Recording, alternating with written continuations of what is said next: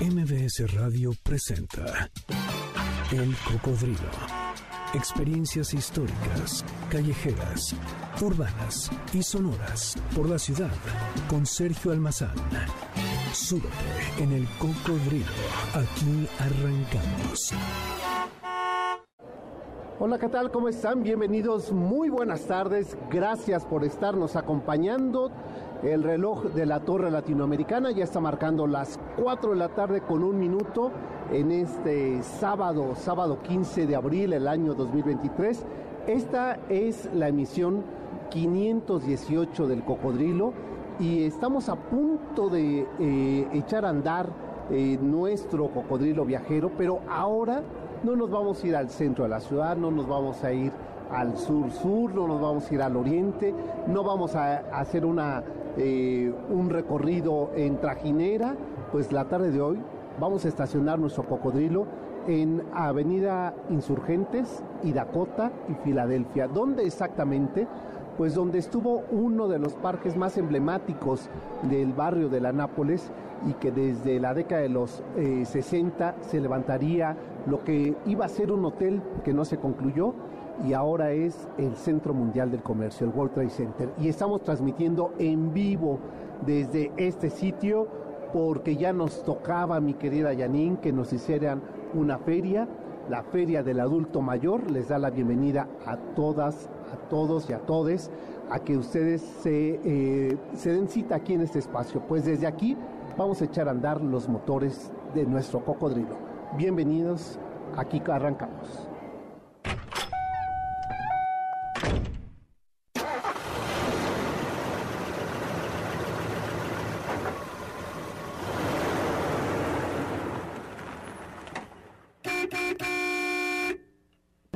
Cuando éramos niños, los viejos tenían como 30 años. Un charco era un océano, la muerte lisa y llana no existía. Luego, cuando muchachos, los viejos eran gente de 40. Un estanque era un océano, la muerte solamente era una palabra. Ya cuando nos casamos, los ancianos estaban por ahí de los 50. Un lago era un océano, la muerte era la muerte de los otros, pero ahora veteranos ya le dimos alcance a la verdad. El océano por fin es océano, pero la muerte empieza a ser la nuestra. Mario Benedetti. Pues con este tema ya emblema, himno por supuesto, de uno de los grandes poetas, eh, Pablo Neruda, es la versión que hace el maestro Joan Manuel Serrat y escuchábamos al inicio abriendo este espacio un poema del enorme Mario Benedetti, Los Viejos. Pues así les damos la bienvenida a este espacio, esto es el Cocodrilo, yo soy Sergio Almazán, estamos transmitiendo en vivo desde el World Trade Center, aquí en el, en el inicio del sur de la Ciudad de México, todavía en los años 40 y mi madre me dice en algunas ocasiones que no te acuerdas, estaba todavía el río Piedad abierto y uno podía ver en estas zonas como si fuera un día de campo, poder venir en estos meses de abril, mayo, junio a pescar aquí en el río La Piedad. Hoy es una vía rápida y hoy nos conecta el centro con el inicio del sur de la ciudad, cuando en 1928 pues esta zona se incorporaría al entonces Distrito Federal, hoy Ciudad de México, y comenzaría así a partir del viaducto el sur de la ciudad, aunque si vemos el mapa, pues es el corazón, es el centro de esta ciudad que hoy se extiende en 1.478 kilómetros cuadrados, la distancia que tiene la Ciudad de México. Pues eh, eh, agradezco que nos estén acompañando. Si ustedes están cerca de aquí, yo les recomendaría eh, que estacionen el auto aquí en el World Trade Center y se den una vuelta porque no solamente es un festival para los adultos mayores, sino que para quienes todavía están jóvenes se pueden ustedes acercar a reflexionar a participar de los talleres, a ver las presentaciones de libros, eh, a ver sobre la tecnología que hay para el adulto mayor y que me parece una manera de inclusión tan importante y necesaria en estas épocas. Y por supuesto, venir aquí a nuestra cabina que estamos entrando, entran ustedes por el pasillo central y a mano eh, derecha estamos nosotros, ahí ustedes pueden tomar asiento y, insisto, quienes incluso están pasando por aquí, tomen asiento, acompáñenos porque la tarde de hoy les tenemos además regalos e invitaciones justo del tema del que vamos a hablar. Hace unos días, fíjense que me daban y me daban y me daban lata. Yo puedo decir eh, Alejandro Villegas, ¿verdad?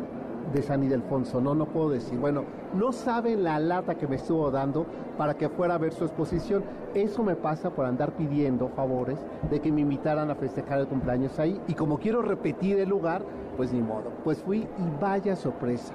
Si ya San Ildefonso, este enorme y bellísimo colegio que los jesuitas abrirían con el objetivo de llevar el conocimiento en ese siglo de las luces de la Nueva España, ya por sí mismo el edificio tiene un encanto que es, eh, dicho en palabras de uno de sus alumnos, Octavio Paz, privilegios de la vista. Ahora imagínense ustedes con una exposición del personaje del que vamos a hablar la tarde de hoy. Pues me estoy refiriendo a este hombre de origen ruso, Vladi, una exposición que está a punto de concluir y que bien valía la pena pues abrir los micrófonos esta tarde para hablar de este pintor, de este grabador, que le dio a nuestro país uno de los legados más importantes. Y seguramente ustedes han visto la obra de este enorme artista. Quienes viven hacia eh, San José Insurgentes, allí en la calle de Goya, pues está el Centro Vladi, allí en esa calle, muy cerca de esta casa recuperada de don Antonio Rivas Mercado, que ahora es eh, la Biblioteca IBI, pues muy cerca de ahí, muy cerca de la plaza central eh, histórica de Miscuac pero si ustedes eh, viven por el centro o circulan por el centro, seguramente se habrán encontrado con la biblioteca Lerdo de Tejada, pues esa biblioteca tiene los murales del enorme artista Vladi. Pues hoy vamos a recorrer la obra de Vladi y con ello también la historia de esta ciudad, no solamente la historia en sus calles, sino en sus movimientos ideológicos de la década de los 40 a los 90. Pues aquí arrancamos. Cuando nos topamos con la obra del artista de origen ruso Vladi, hay algo inmediato y común en su obra, la provocación emocional. Nunca se es indiferente ante los grabados, ante la pintura, ante los murales del artista Vladi. Hay algo interno que nos mueve, hay una reacción de su pincel, de su color y de sus temas, erotismo, introspección, psicoanálisis, mirada, denuncia y fuerza. Como han afirmado algunos de sus estudiosos, Vladi es un pintor, pero también es un grabador y un muralista destacado por complejo y fascinante, por provocador e íntimo. Basta con mencionar quizá uno de los murales más conocidos, las revoluciones y los elementos, este que les mencionaba de la Biblioteca Miguel Herdo de Tejada, en el antiguo oratorio de San Felipe Neri, por allá de las calles de República El Salvador, en el centro histórico de la Ciudad de México. Pero este destacado pintor, grabador, muralista ruso-mexicano realizó importantes aportaciones artísticas en la segunda mitad del siglo XX mexicano. Incorporó en su obra las tradiciones pictóricas europeas y mexicanas, creando un legado único para la formación de distintas generaciones de artistas. Su influencia se destaca al fundar las galerías PRIS, junto a Alberto Gironella y Héctor Javier, uno de los primeros espacios alternativos de exhibición y comercialización del arte que contribuyó a romper esa forma tradicional todavía de la pintura mexicana con tintes nacionalistas que el muralismo había heredado. Justamente hay que decir que esa galería eh, Price ubicada en la calle de Londres 163, justamente en la zona rosa donde fue su casa, abrió la posibilidad para que otras galerías surgieran en esa época pero además ahí, en esa, en esa galería, expuso por primera vez, por ejemplo, José Luis Cuevas. Ahí también se conocerían parte de los trabajos que más tarde difundirían las hermanas de origen catalán, las Pecanins. Ahí mismo también la jovencita y casi una niña eh, Betsy Pecanins cantaría sus primeros blues. Ahí, en ese germen donde dio origen la vida cultural del México de la segunda mitad del siglo XX. En esa zona rosa que murió cuando Pita Amor también se despidió de este mundo. Ahí en esa zona rosa, el origen de un movimiento de ruptura daba también origen a un nuevo pensamiento, el pensamiento de las ideas liberales y en contra de un arte que sirviera al Estado. ¿Quién es Vladi? ¿Cuál es la aportación que nos deja? ¿Y cuál es la importancia de su trabajo plástico y muralístico? De esto vamos a platicar con nuestro invitado después de esta pausa, así es que quédense con nosotros. Esto es el Cocodrilo desde el Festival del Adulto Mayor aquí en el World Trade Center en la colonia Nápoles. Estamos transmitiendo en vivo. El Cocodrilo vuelve después de esta pausa. Transmisión especial desde el Festival del Adulto Mayor. Aquí te esperamos. Estamos completamente en vivo desde el Festival del Adulto Mayor. ¿Nos acompañas? De loca juventud. Qué bueno sirve la, edad para eso, ¿no? Para darse cuenta, decía eh, mi abuela que las arrugas sirven para saber lo que queda lisito, ¿no? Y, eh, y, la edad sirve también para eso, para saber esos amores de loca juventud que todavía puede presumir nuestra productora Janine, sus amores de loca juventud, ¿verdad, mi querida Janine? Sí. Pero bueno, pues esta tarde estaremos escuchando música de la nostalgia. Y que, y ustedes dirán, pues si te la pasas con música de nostalgia, pero hoy no un solo género ni un solo artista, sino vamos a estar escuchando diferentes intérpretes, incluso intérpretes jóvenes eh, cantando canciones de la nostalgia. Pues eh, les decía al inicio del programa, estamos transmitiendo en vivo desde aquí, desde el World Trade Center, en esto que es el Festival del Adulto Mayor. Y, eh, y a propósito, eh, de, esta eh, celebración a la vida, pues hay uno eh, de los pintores que debo de decir, me preguntaban antes de entrar aquí al aire, que qué me había parecido la exposición de, de Vladi en San Miguel Alfonso. Le decía que había sido una grata sorpresa por la vitalidad, por el color, por la expresión, pero sobre todo porque nos cuenta un momento histórico tan importante y fundamental de la historia del México de la segunda mitad del siglo XX. Me parece que eh, Vladi eh, hace una ruptura con el movimiento muralístico que había iniciado con Vasconcelos y con estos muralistas, eh, Charlotte Leal, Montenegro y más tarde Rivera, Orozco, Siqueiros, Aurora Reyes. y en el momento ese de ruptura crea una nueva reflexión a través de su trabajo. El mundo entero está eh, hablando sobre el psicoanálisis, las aportaciones freudianas, el movimiento existencialista y por otro lado, el pincel se pone al servicio de la reflexión íntima. Y esto me parece que es lo que nos presenta ahora esta exposición del Colegio de San Ildefonso, que pues, se puede considerar que es una de las exposiciones más completas en la obra del artista ruso-mexicano Vladimir eh, Kivalich eh, Rusalov, eh, más conocido como Vlad. Pues para hablar de ello, yo me voy a callar la boca y le voy a dar la palabra al doctor Oscar Molina, quien es curador de esa exposición, Vladi, Revolución y Disidencia, y me parece que el título es muy pertinente, es muy preciso, porque efectivamente están presentes ahí en, eh, Vladi sus revoluciones, la historia de vida personal, familiar, su disidencia, pero también la del artista y también la de la aportación del arte. Eh, este, doctor eh, eh, Molina, bienvenido, gracias. Y te decía cuando, cuando nos encontramos, te, hicieron trabajar en sábado. Este, no se puede tener todo en la vida. Bienvenido, gracias por estar aquí. No, al contrario, muchas gracias por la invitación y a nombre de mis compañeros, de mis co-curadores, Claudia Albertani y Araceli Ramírez, pues te agradecemos que nos hayas recibido para poder platicar un poco sobre la exposición de Vladi, sobre Vladi y para invitarlos a que asistan, dado que ya estamos en las últimas dos semanas. Ya está en recta final, ¿verdad? Exactamente. Pues la verdad no es por nada, pero no se la pueden perder.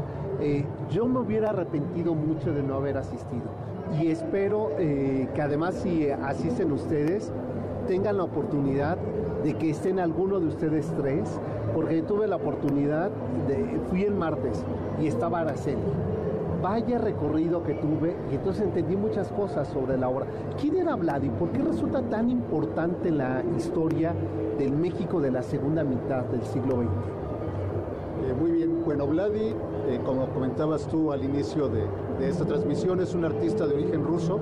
Él nace en 1920, va a ser hijo de dos personajes muy importantes dentro de la historia mundial uno de ellos Víctor Serge, escritor muy importante, y su madre quizá no es tan conocida, pero estuvo involucrada de una forma muy importante en los inicios de la Revolución Rusa. Tanto Víctor Serge como su madre Liuba Rusakov eh, y sus familiares se vieron envueltos en este movimiento que inicia en 1917 y que va a tener estos tres grandes personajes, a Lenin, a Stalin y a Trotsky como cabeza de, esta revolución. Eh, prácticamente Vladimir nace en la revolución 1920, claro. pero eh, como toda revolución, y de hecho por eso las obras de Vladi tratan sobre este asunto de la revolución y la disidencia, que es lo que da título a nuestra exposición, vive la revolución, pero siempre en toda revolución va a haber eh, sembrado el huevo de la serpiente que, que va a, destruirla por dentro. Entonces, a la muerte de Lenin, ¿qué es lo que va a pasar? Que empieza el pleito entre quién va a continuar con esa, ese legado, si será Stalin o será eh, Trotsky. Y en esa batalla eh, política y cultural se ven envueltos, pues, envueltos, perdón, muchos de los que estaban involucrados, entre ellos la propia familia, de Vladi, eh, quienes eh, tenían una visión diferente a, la persona que finalmente venció en esta batalla política que fue Stalin. Entonces Stalin comienza con esta persecución, eh, no solamente a Trotsky, sino a todos los seguidores y los que tenían el mismo ideario que de Trotsky, y eso le va a tocar precisamente a la familia de, de Vladi. Entonces Vladi va a tener unos muy pocos años de tranquilidad, eh, y cuando inicia la persecución eh, contra su padre inicialmente, después contra la familia de su, de su madre, pues evidentemente él tiene que empezar a, en un exilio exactamente por, por diferentes partes de Europa. Eh, estamos en la época de entreguerras, entonces también les va a tocar no solo el conflicto en la Revolución Rusa después de URSS, sino también les va a tocar esta situación de eh, los inicios de esa revolución que van a estar confrontados también con eh, el surgimiento del nazismo. La familia de, la madre de Vladi era de origen eh, judío. Entonces, todas las desgracias se encontraron en, en esa familia. Oye, y además, cuando uno revisa los cuadernos, los grabados alrededor de su madre, es interesantísimo porque está proyectado el enorme sufrimiento, no solo de la madre, sino de él como su hijo, ¿no? Porque eh, ella termina eh, en un hospital psiquiátrico, ¿no? Eh, separados, la familia prácticamente desintegrada, ¿no? sí, en este proceso en el que ellos están moviendo, inicialmente Vlad hijo único, con sus padres que están tratando de, de escapar de esto que les estaba tocando vivir, Después eh, la madre de Vladi queda embarazada, tiene una, hermana. Eh, se esperaba que quizá con, la, con el nacimiento de su hermana eh, su madre encontrara un poco de reposo, pero por el contrario, en realidad ya no estaba solo preocupada por un hijo, sino por dos. Y eso finalmente le generó una gran angustia que la hizo terminar en un hospital psiquiátrico. Entonces, como bien comentas, la familia queda desmembrada. Obviamente Vladi empieza a hacer una relación mucho más profunda con su padre eh, pero también tiene esa ambigüedad con su madre de, saber que, estaban escapando los tres, que la madre queda en este hospital y finalmente ella no va a salir de ahí, eh, a pesar de que eh, Vlad y su padre logran llegar a México. después llega también su hermana, junto con la nueva pareja de, de, su padre, pero finalmente su madre siempre se quedó en Europa. Vlad hacía viajes recurrentes a Europa eh, también imagínate el problema del lenguaje y todas estas cuestiones. Claro, el idioma. Eh, eso es muy interesante en el estudio de Vladi, porque nosotros encontramos en las investigaciones, pues documentos eh, de, en ruso, después encontramos en francés, porque prácticamente su adolescencia, juventud se forma en, en Francia y con la lengua francesa y posteriormente llegar a México y tener que hablar español. Entonces, eh, es en realidad eh, un personaje por sí mismo, independientemente de su obra, que finalmente lo importante en la exposición es su obra, pero por sí mismo, para entender lo que él está plasmando, pues hay que entender cuáles son estos orígenes que lo marcan eh, totalmente. es una exposición amplia, multitemática, donde vamos a ver diferentes, hoy por cuestiones de tiempo sería casi imposible poder hablar de todos los temas con esa puntualidad que demanda así la exposición. Pero eh, regresando de la pausa, eh, este, Oscar, me gustaría que platicáramos sobre cómo eligieron porque además hay obra que no habíamos tenido oportunidad de ver reunida y que por primera vez se ve reunida ahí de gran formato. Incluso cuando llegué yo a esa sala, yo le venía platicando eh, a Araceli y le decía, fíjate que he querido y llevo cuatro años eh, pidiendo eh, autorización a la Secretaría de Gobernación, porque sé que hay un trabajo de Vladi ahí que no conozco, y ella se reía y me escuchaba y se reía y se reía. Bueno, pues regresando a la pausa, les cuento el motivo de esa risa y la sorpresa que fue para mí. Pues eh, está con nosotros Oscar eh, Molina, él es curador de esta exposición de Vladi, Revolución y Disidencia que se encuentra en el Colegio de San Ildefonso, ahí en las calles del centro de la Ciudad de México. Y este, como son muy generosos nuestros amigos de la universidad y en especial del Colegio de San Ildefonso, nos han regalado cinco cortesías, lo que no supe si eran dobles o no. Este, ¿Dobles? Sí, sí, son dobles. Mira, son más generosos todavía porque dije, si no voy a hacer tres dobles. Cinco dobles que, que nos escriban en el Twitter porque yo le decía, vamos a regalarlo con el público que está aquí y me dice Alejandro que es triplemente generoso. No, ellos entran gratis. Con que digan que van de parte del programa, van a entrar, pero para quienes no, están aquí, porque aquí hacemos la relación, pues que nos eh, escriban a Twitter, ¿te parece? El Cocodrilo MBS o en Instagram así el Cocodrilo MBS, quiero ir a la exposición de Vladi y ya con eso es suficiente. Hacemos la pausa, estamos transmitiendo en vivo desde el World Trade Center en la Feria del Adulto Mayor acérquense. Este, si ustedes no me creen que no llega la gente que nos está escuchando, pues eh, tengo radioescuchas que ya llegaron aquí, que escucharon y de repente ya se dejaron venir como Soledad, que está ahí muy bien puesta, eh, sentada, llegó a tiempo para alcanzar lugar. Pues hacemos la pausa y volvemos. Ven, acompáñanos. Estamos transmitiendo desde el Festival del Adulto Mayor. Transmisión especial desde el Festival del Adulto Mayor. Aquí te esperamos. Estamos escuchando la voz de Natalia Lafourcade, esto que decíamos en esas nostalgias, pues ese es uno de los temas de la película Coco, recuérdame. Oye, eh, corrígeme, ¿el, ¿el compositor es Marco Antonio Muñiz? Digo, Marco Antonio Solís, el Buki. Es que hay una versión con él, entonces quiero pensar que es de él la, composición primero pensaba que era de Natalia Lafourcade, pero como eh, se lo pregunto a Janine porque pues es, eh, es ella la que tiene todo ese acervo de sus acetatos y, eh, y, quería nada más saber ese dato. Pues estamos transmitiendo en vivo desde aquí, desde el World Trade Center, en una transmisión especial en, dentro de las actividades del Festival del Adulto Mayor que estarán hasta el día de mañana hoy hasta las 7 de la noche y mañana a partir de las 10 de la mañana hasta las 7 de la noche tienen ustedes eh, posibilidad, eh, entrada gratuita a partir de 50 años en adelante y ustedes eh, ingresan de manera gratuita a este, a este espacio donde van a encontrar de todo, información de salud, información de salud mental, información sobre diferentes temas referidos con el adulto mayor desde viajes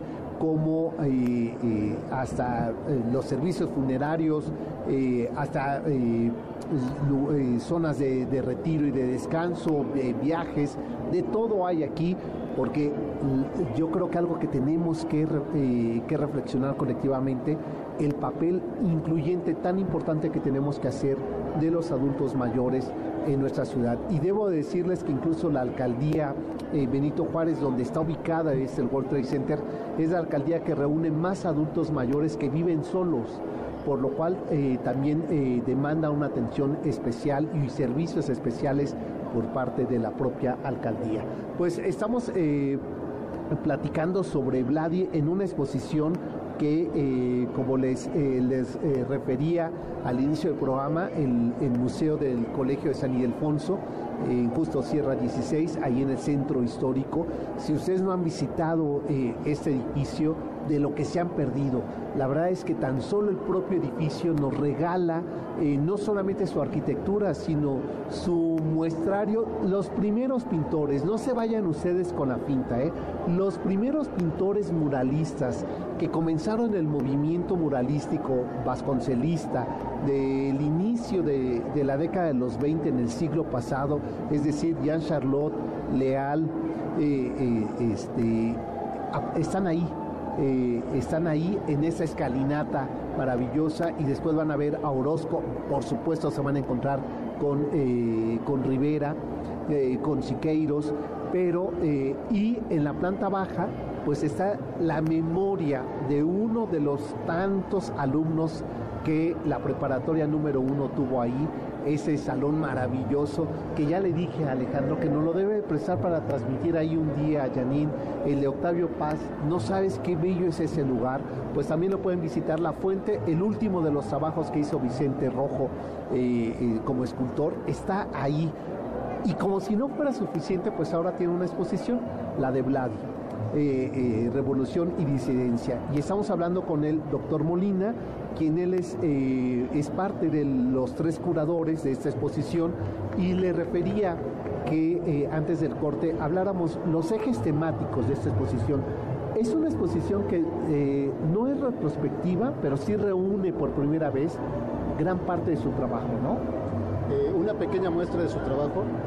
estamos exponiendo 316 obras en esta muestra, entre obras de pequeño formato, dibujos, inclusive algunos dibujos de infancia de Vladi que viajaron por el Atlántico para poder llegar aquí a México. Y también estamos exponiendo obras de pequeño y mediano formato y de gran, de gran formato. ¿Qué tal esas de gran formato? Sí, en realidad la intención de exponer en San Ildefonso y que afortunadamente encontramos todo el apoyo por parte de, del Colegio de San Ildefonso y de quienes eh, lo dirigen, eh, una de las intenciones era que precisamente Vladi en sus inicios siempre estuvo interesado por el muralismo desde que llegó a, México, pero por cuestiones generacionales no se dio en ese primer momento en el que él llega, que es en el 41, y va a ser hasta los años 70 cuando finalmente logra, cuando finalmente él va a lograr incorporarse al movimiento muralista pero ya en una corriente muy distinta a la que él conoció cuando llegó aquí en los años 40. Claro, claro.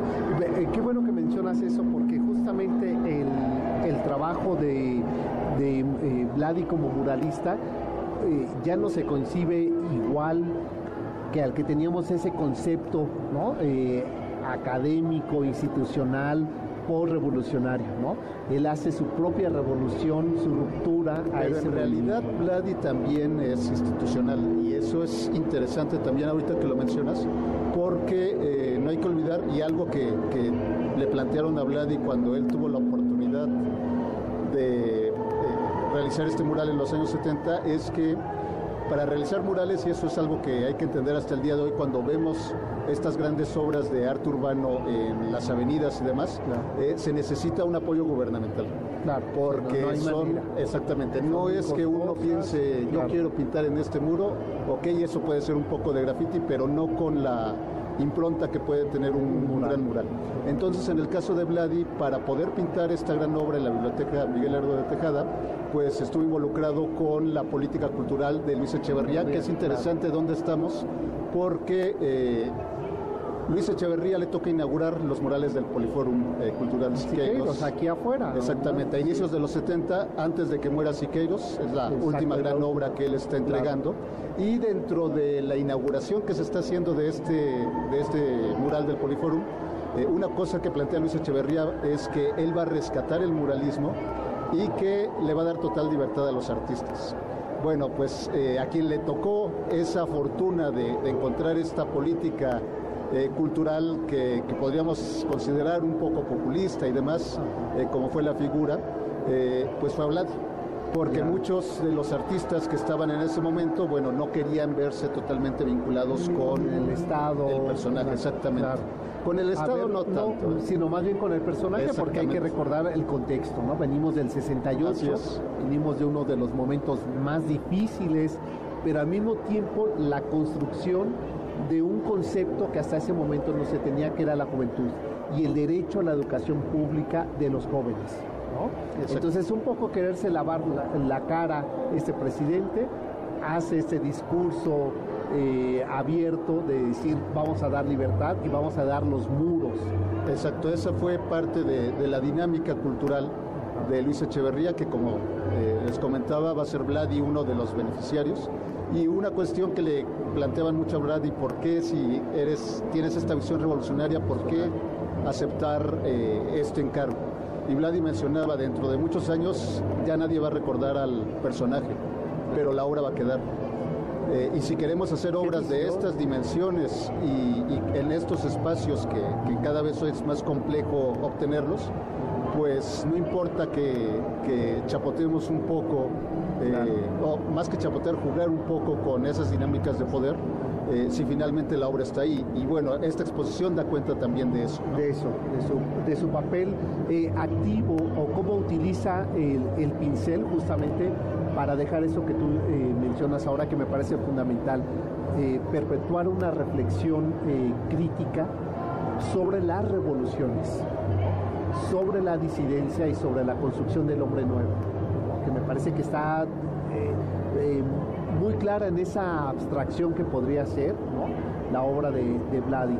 Ahora, ¿cuántos ejes temáticos eh, eligen para esta... Ok, la exposición está dividida en cinco ejes temáticos, que les recuerdo, solo nos quedan 15 días, entonces muy importante que puedan asistir antes del 30 de abril a ver la exposición. Eh, son cinco ejes temáticos, el primero es revolución y disidencia, que habla precisamente sobre, sobre esta cuestión desde la revolución rusa, las revoluciones latinoamericanas, encontraremos eh, varios planteamientos de ese tipo. Luego encontramos un eje que se llama Vladi íntimo, que da cuenta un poco sobre la vida de Vladi. Eh, después encontraremos la de pasiones artísticas, que finalmente son los avatares que él desarrolla tanto desde el punto de vista eh, de su biografía personal, de la biografía artística del siglo XX mexicano, de la segunda mitad del siglo XX.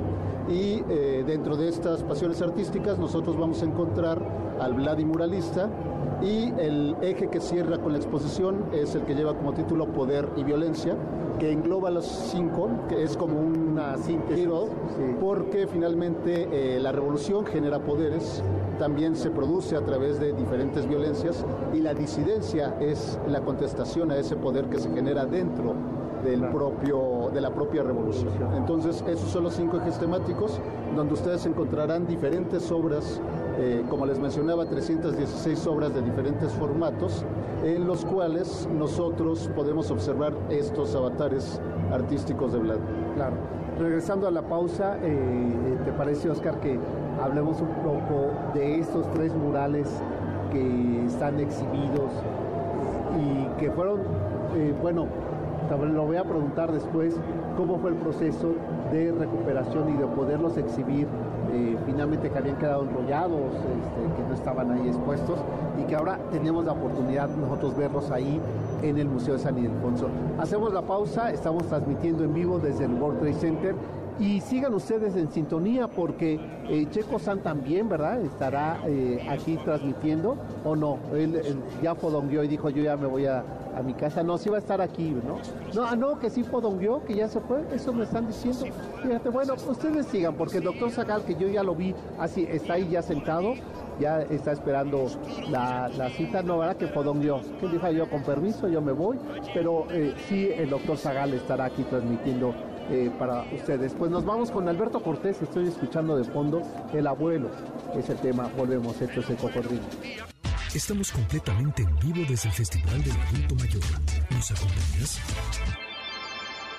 Ven, acompáñanos. Estamos transmitiendo desde el Festival del Adulto Mayor. Omar Portmondo y Compay Segundo. Oye, ¿cuántos años cumplió? Acá de ser me parece cumpleaños de Omara, pero por ahí creo que de los 95, 97 años. Por ahí anda Omar Portmondo, tan vital, aunque ya anunció que se va a retirar, que ya eh, eh, anunciaba su retiro a los escenarios. Todavía me parece que nos debe por lo menos unos tres años de fiesta, pues ahí en ese disco de eh, Buenavista Social Club. Un poco para seguir recorriendo las nostalgias en la música desde el World Trade Center dentro de la Feria del Adulto Mayor. Pues eh, estamos eh, a 92, ya le estaba aumentando 5 más. Yo creo que ya se los quitó, ¿eh, eh Yanni? Este, mira, ya, ya esa edad ya da lo mismo, ¿no? Que uno se tenga con esa vitalidad que, que tiene nuestra querida Omara Portuondo.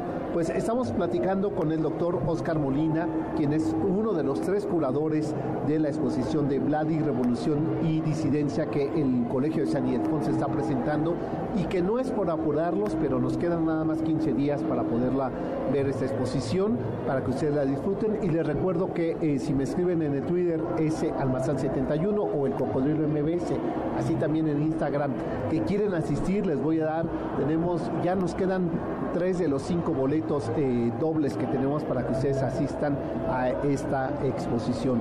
Y bueno, eh, doctor, estábamos hablando sobre estos murales que decía de gobernación del maestro Vladi y que hoy tenemos oportunidad de ver en esta exposición. Cuéntanos de ellos, cómo fue el periplo para que finalmente estén expuestos aquí. Ok, bueno, en esta relación que, que Vladi tuvo con el poder y con el gobierno, eh, en los años 90, inicios de los años 90, él va a recibir un encargo eh, de parte de Secretaría de Gobernación donde le solicitan que haga cuatro obras que iban a estar colocadas en el Palacio de Cobián, ahí en Bucareli, que trataran sobre las revoluciones permanentes. Y aquí también importante, Vladi ronda los 73, 74 años cuando está haciendo esas obras. Entonces, eh, la edad nada más es un finalmente, eh, una visión muy revolucionaria de, de lo que eh, él quería plantear en ese momento.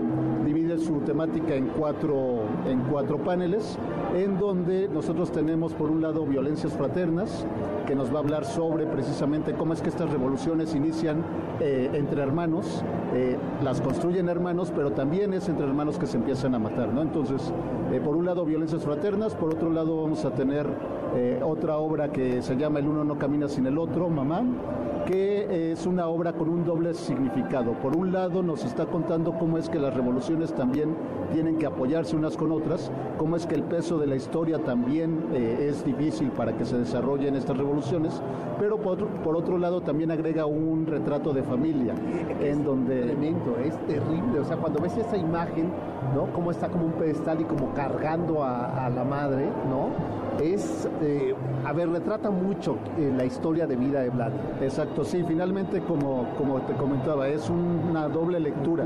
Una lectura que es para los que están pidiendo las revoluciones y ver ahí cómo el peso de la historia eh, dificulta las cosas, pero también puede apoyar pero por otro lado él está plasmando su propia vivencia. Su propia revolución. Exactamente.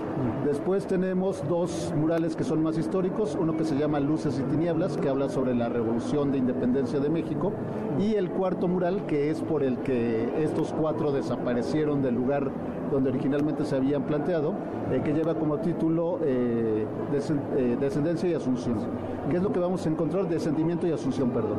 Vamos a encontrar a un personaje que crea Vladi, que él le llama Cuauhtémoc Ícaro, un hombre moreno que está descendiendo como el Tlatuani Mexica, y por el otro lado hay una jovencita que está saltando con un atuendo muy provocador, y, eh, pero lleva un pasamontañas. Originalmente Vladi había pensado que esa jovencita fuera una de estas eh, cantantes juveniles que estaban surgiendo en los noventas. Que podría ser Gloria Trevi o, que, Alejandra Guzmán. Alejandra En realidad es una fusión, de, ellas dos. Sí. pero tiene un punto elemental. A ver, sí, ¿qué es lo que pasa? En el 93, cuando le encargan la obra, él la está preparando, ese es su concepto, pero el primero de enero del 94 eh, inicia el movimiento zapatista. Entonces, eh, obviamente, Vladi está viviendo otra revolución más eh, desde el punto de vista histórico. Eh, se da cuenta de la importancia que está teniendo este movimiento y decide que esa roquera revolucionaria se convierta en una roquera zapatista, la cual le cubre el rostro con un pasamontañas. Entonces, cuando se inauguran estos murales, ya es en el último periodo de Salinas de Gortari, bueno, ¿qué es lo que va a pasar? Que al día siguiente mandan a que se retiren. A que los desmonten. Exactamente. Y no se tenía oportunidad de verlos. Estuvieron, y hoy, ¿no? Y hoy eso está la posibilidad. Sí, estuvieron mucho tiempo, bueno, eh, ocultos, después eh, se entregan al AGN, al edificio eh, de la antigua penitenciaría, y ahí los tuvieron exhibidos de manera separada durante mucho tiempo. Hace un par de años eh, volvieron a replantear eh, los espacios de la GN y ya los colocaron juntos. Pero si uno no es investigador y no va a este lugar, no, los ve. Exactamente. Sí, sí. Eh, entonces, bueno, nosotros obtuvimos a través de las negociaciones con el AGN, a quien también le damos las gracias, junto con todos los coleccionistas, tanto públicos como privados, que, que hicieron posible esta exposición. Bueno, pues gracias a eso es que ustedes van a poder ver estos cuatro, estas cuatro obras dentro de la exposición. Las verán separadas porque están organizadas de acuerdo a, los ejes, a los ejes temáticos, pero eh, ya con esto que acabamos de platicar tendrán una idea más completa y se irán encontrando con, con estas sorpresas, sorpresas perdón, y con muchas otras que van a encontrarse dentro de la... Pues eh, quiero agradecer mucho que nos hayas acompañado esta tarde para conversar sobre esta exposición y que no les mentí, ¿verdad? Cuando les dije al inicio por qué resultaba tan importante que la visitemos, porque está también ahí plasmado en el trabajo de él la historia de la segunda mitad del siglo XX mexicano. Está ahí en el trabajo de Vladi y nos permite a través del arte volver a conciliar y a coincidir con la historia de México contemporáneo. Te agradezco mucho tu visita y que en sábado te hayamos hecho venir hasta el World Trade Center. No, al contrario, muchas gracias. Y recuerden, hasta el 30 de abril estará esta exposición en San Ildefonso y gracias a ustedes por habernos acompañado. Ya está el doctor Zagal aquí listo con todo su equipo para llevar a cabo una emisión más del el banquete del doctor Zagal con eh, curiosidades de la historia, ¿verdad? Es el tema que nos tiene preparado aquí el doctor Zagal. Sigan esta transmisión especial, gracias por habernos acompañado y el próximo sábado una emisión más a las 4 de la tarde del Cocodrilo. Hasta entonces, pasen la vida. MBS Radio presentó El Cocodrilo. Experiencias históricas, callejeras, urbanas y sonoras por la ciudad. Sóbete en el cocodrilo. Nos escuchamos el próximo sábado aquí en MBS 102.5.